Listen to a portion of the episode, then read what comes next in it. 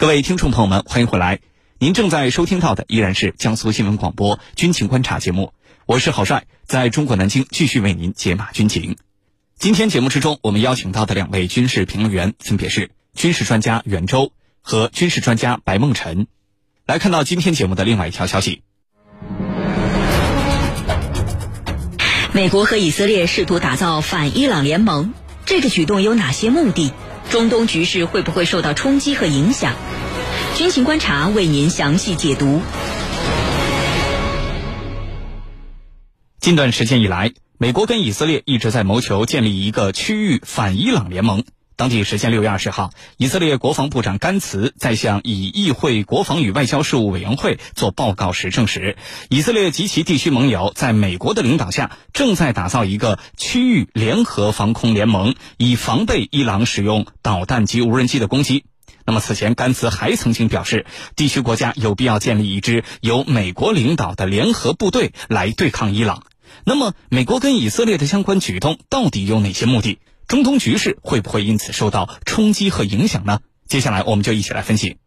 白老师，首先呢，请您为我们介绍一下这个所谓的反伊朗联盟到底是一个什么样的这个小团体呢？呃，主要是有哪些国家在参与？呃，我们说这个反导联盟呢，其实啊，现在我们来看，基本上是以色列方面单方面的一个说法啊。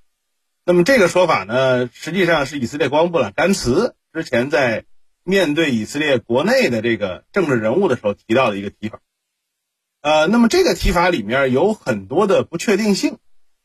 就是当然甘茨的说法是以色列和他的这个其他的地区盟友正在美国领导下打造这么一个联盟，呃，但是打造的情况如何？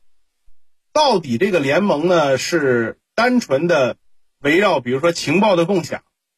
还是说涉及到联合的指挥，或者说是还有比如说技术和装备的交流。其实现在我们也并没有看到一个很稳定的提法。当然，我们要注意到，其实，在五月份的时候，美国的国会参议员啊，有一批出来，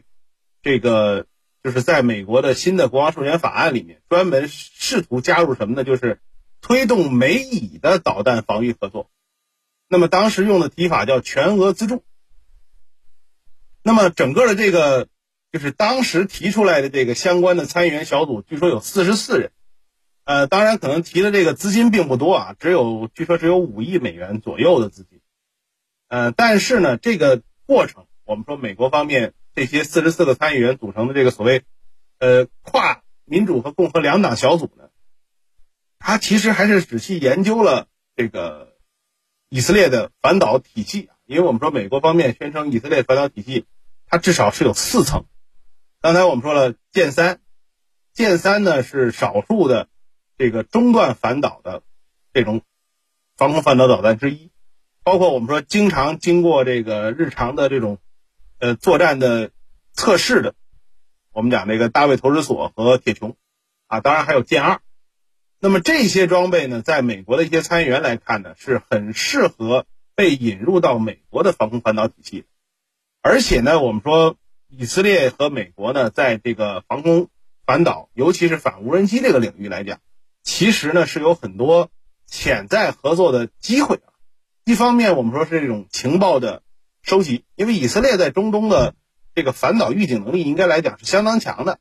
而且呢，以色列这些年长期的受到，比如说这种无人机的威胁，所以它的有很多的技术。另外，以色列在反导的这个未来的一些装备的研发，你比如说激光那种相关的反导系统，以色列叫铁梁啊，现在也逐渐的在成熟。那么这些呢，在美国的一些参议员看来，是可以以相对比较便宜的价格引入到我们说美国的反导体系里面，或者说被美军所用。那么这样的话，当然能够带来美军的军费降低的好处。还有一点呢，就是我们说以色列的很多的防空反导系统，刚才我们讲大卫投石索也好，包括这个铁穹也好，它其实一直以来美国的一些企业，比如雷神呢，在里面参与度就很高，所以呢，美国的引入呢也没有太大的门槛。当然，美以的导弹合作是不是能够直接变成一个地区之间的啊？就是以美国为首的，那么美国在这个地区的盟友，比如说像沙特这样的国家，是不是能够参与进来？这件事情其实我暂时也并没有看到一个很准确的提法，除了以色列之外。之前呢，一直有消息啊，宣称以色列和比如说沙特，那么在试图进行反导方面的情报共享的这种呃努力。这个我们说从反导也好，反无人机的角度来讲，那么共同的利用整个一个更巨大的这种预警体系，呃，当然肯定会对各方的这个反导的成功率有一个明显的提升。但是这个过程之中，我们说涉及到很多的问题，包括指挥权的如何平衡的问题。包括我们说一些敏感信息是不是能够共享的问题，所以这里面问题有很多。那么因此，现在我们讲以色列所谓的这个反导联盟呢，我觉得更多的也只能视之为一个想法。到底进行到哪一步？是不是说在以色列一些报道来讲，说这个美国总统七月份到访中东，就会把这个相关的整个联盟公开？那么这个我觉得可能还是要看进一步有没有一些更。详细的资料。好的，主持人。好，谢谢白老师。美国跟以色列打造这个所谓的反伊朗联盟，到底有哪些战略考量、战略上的目的？请袁教授为我们分析一下。好的，美国和以色列打造反伊朗联盟啊，呃，我认为主要的目的有三重。首先呢，是孤立伊朗。拜登上台之后，一度想缓和和伊朗的关系，希望与伊朗能够就伊核问题来达成协议，甚至想利用伊朗打压油价，制裁俄罗斯。然而，拜登政府却发现伊朗并不好收买。不仅伊朗不愿如美国所愿大幅增加石油产量，而且呢，在解除伊斯兰革命卫队恐怖组织认定和向伊朗做出不毁约的保证等方面，拜登政府也无力平抑美国内部强烈的反对意见。那么，所以呢，拜登政府也无力平抑美国内部强烈的反对意见。所以，拜登政府很快又再次回到了孤立伊朗的老路之上，拉拢中东国家共同反对。和孤立伊朗，是美国和以色列打造反伊朗联盟的重要目的。其次，分化中东国家，美国也好，以色列也罢，都不愿意看到中东国家团结一致。可以说啊，分裂的中东，充满矛盾的中东，才是他们最想看到的。而组建这个反伊朗联盟，就可以很好的达到分化中东国家的效果。啊，特别是由于这个联盟有以色列的参与，所以参与到这个联盟的中东国家呢，很可能会被。一些中东国家视为伊斯兰的叛徒，这必然加深了本来就因教派矛盾而矛盾不断的中东国家之间的矛盾。美国和以色列其实啊就是要利用阿以矛盾，达到分化中东国家的目的。第三，控制中东，孤立伊朗和分化中东，根本目的啊是为了控制中东。美国和以色列就是要通过拉拢地区国家，组成牵制伊朗的包围圈。从而服务美国、以色列自身的国家安全和战略利益，使这些中东国家呢被绑架在美国反对伊朗的战车之上，从而加大了对这些中东国家的控制力度。冷战结束之后，美国发现啊，一些富得流油的中东国家变得有些不可控了，特别是这次俄乌冲突之中，中东的产油国并不听从美国的指挥，这导致国际油价一路高涨，使美国制裁俄罗斯的效果大打折扣。那么现在呢？拜登又走上了特朗普控制中东的老路，一方面支持以色列，另一方面呢，为中东树立了伊朗这个敌人，组织反伊朗联盟。所以啊，控制中东才是美国组织这个反伊朗联盟的最根本目的。主持人，好，谢谢袁教授。那么我们应该如何看待这个反伊朗联盟？它未来的前景能够顺利组建起来吗？能不能起到美国跟以色列所期待的那个效果？对于这方面的问题，白老师您怎么看？我觉得现在以色列所公开的这个反导联盟前景啊，我个人认为是不那么乐观的。这个问题倒不是说没有这个需求，相反，我们说如果从单纯的技术角度来讲考虑，以色列跟中东那些美国的盟友，包括美国在反导领域进行合作，它其实是有相当广阔的基础的。我们刚才讲了，以色列有相对来讲最丰富的。这种反导的日常的实践，那么它有丰富的经验，还有积累的装备，那么包括我们说它有很多成熟的技术，那么这些呢，甚至连美国可能都有点这个垂涎欲滴。那么当然，美国这些盟友受到这个导弹和无人机威胁的美国盟友，中东这些国家并不差钱，但是他们受到威胁，那么这些国家应该来讲是有兴趣引入的。那么当然，这种引入呢，要受到很多的国际政治。包括我们说不同国家关系的影响。那么，如果美国从中斡旋，或者是担任一个比如说中继的角色的话，那么可能以色列跟中东的其他的一些，比如阿拉伯国家之间，它的这种交流，包括我们说技术和装备之间的这种呃互通有无，可能要相对容易一些啊。那么，包括我们讲整个反导的体系，因为美国毋庸置疑在中东具备最强的反导预警能力啊，无论是天基的还是陆基或海基的话，美国的预警能力当然是毋庸置疑的强。那么，如果说美国方面能够作为一个核心大脑，然后向以色列和其他的一些，比如阿拉伯国家，去公开相关的数据，呃，那么去帮助进行这个防空反导方面的这种指挥的话，那么从这个拦截成功率的角度来讲，会有一个明显提高。这个我们说是单纯从军事或者叫技术的角度来谈，但是呢。你当它变成一个联盟，而且是以色列方面是所谓针对某一个国家的联盟的时候，这个问题就变得很复杂。那么，第一，阿拉伯国家愿不愿意参与？阿拉伯国家当然要保护自己的安全，但是保护自己安全是不是就要很明确的树敌？那么，如果树敌之后，那么从这个位置和关系的角度来讲，那么当然以色列可能跟，比如说这个伊朗方面的关系。认认为很难调和，但是阿拉伯国家可不一定有这个问题，所以是不是愿意，就是因为参与这个联盟而把自己变成一个，这个应该来讲去站队，这个我觉得阿拉伯国家要考虑。还有，我觉得现在最大的问题其实是在以色列国内。美国刚才我们讲了，美国其实在五月份有相关的消息宣称，这个美国的参议院这个跨民主共和两党的这个四十四人小组。要求推动美以之间的导弹防御合作，这个我觉得没什么问题。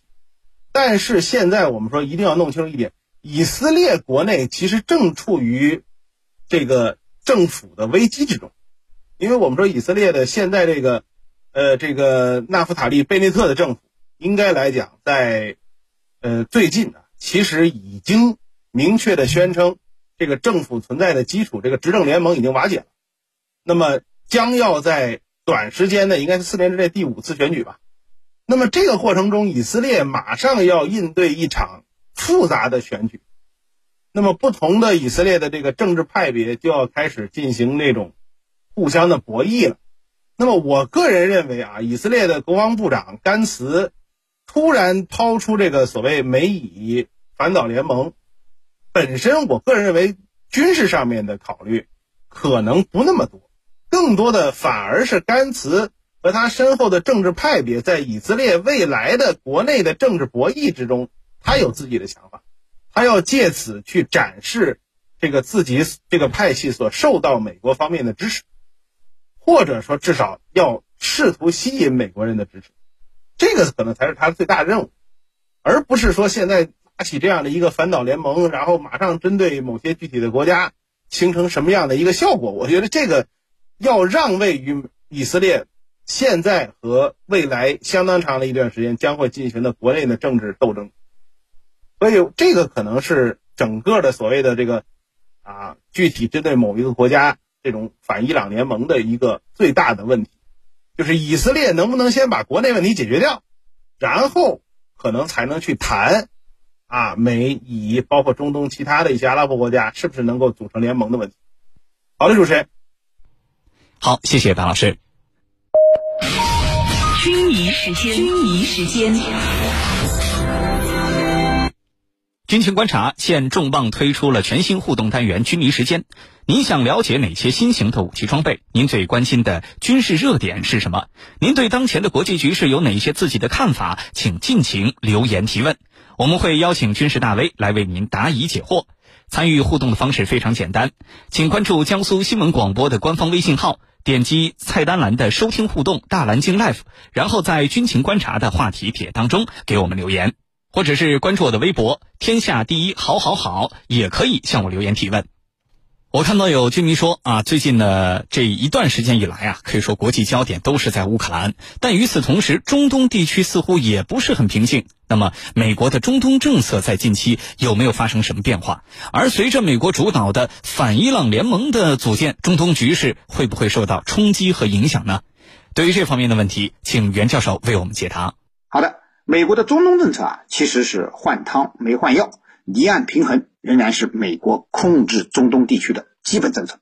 呃，所谓离岸平衡呢，就是美国要在中东地区培养自己的代理人，通过这些代理人来实现对中东的控制。只不过呢，美国一直是根据中东的形势的变化，在不断调整其离岸平衡的重点。拜登上台之后呢，曾一度想通过平衡和伊朗的关系，强化美国对中东的控制。刚才我们已经讲到了，拜登政府啊平衡了伊朗一段时间之后呢，发现伊朗并不是那么好平衡的，现在又改变了平衡的重点。目前呢是两个重点：一是以色列通过扶持以色列，达到反对伊朗分化中东的目的；二是呢加大对沙特等中东逊尼派国家的控制。由于中东逊尼派和什叶派矛盾根深蒂固，美国就利用了两者之间的矛盾，利诱部分中东国家改变反以立场，加入反伊朗的联盟。那么在这个过程中呢，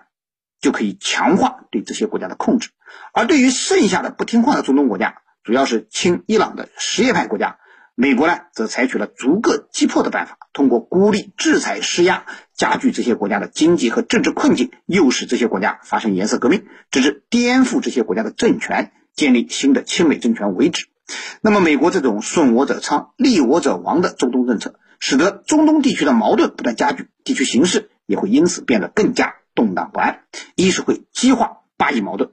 呃，看上去啊，美国和以色列通过组建反以联盟，使部分中东国家和以色列的敌对关系缓和了。但是，由于巴勒斯坦问题被边缘化了，以色列会更加无视巴勒斯坦的利益，而绝望的巴勒斯坦。可能只有反抗一条路可以走了，巴以矛盾会进一步被激化，巴勒斯坦的形势呢，可以说不容乐观。二是呢，以色列和伊朗之间或许会爆发武装冲突，甚至成为点燃新中东战争的火药桶。目前，以色列和伊朗之间已经可以用剑拔弩张来形容了。如果控制不好，不排除两国可能会擦枪走火，而一旦开火，战火可能会燃及整个中东。美国呢？也很可能会被迫卷入到战争之中。那么第三呢，中东国家之间的矛盾也会凸显。美国为了控制中东，分化了阿拉伯国家，使之无法形成合力来妥善应对地区问题，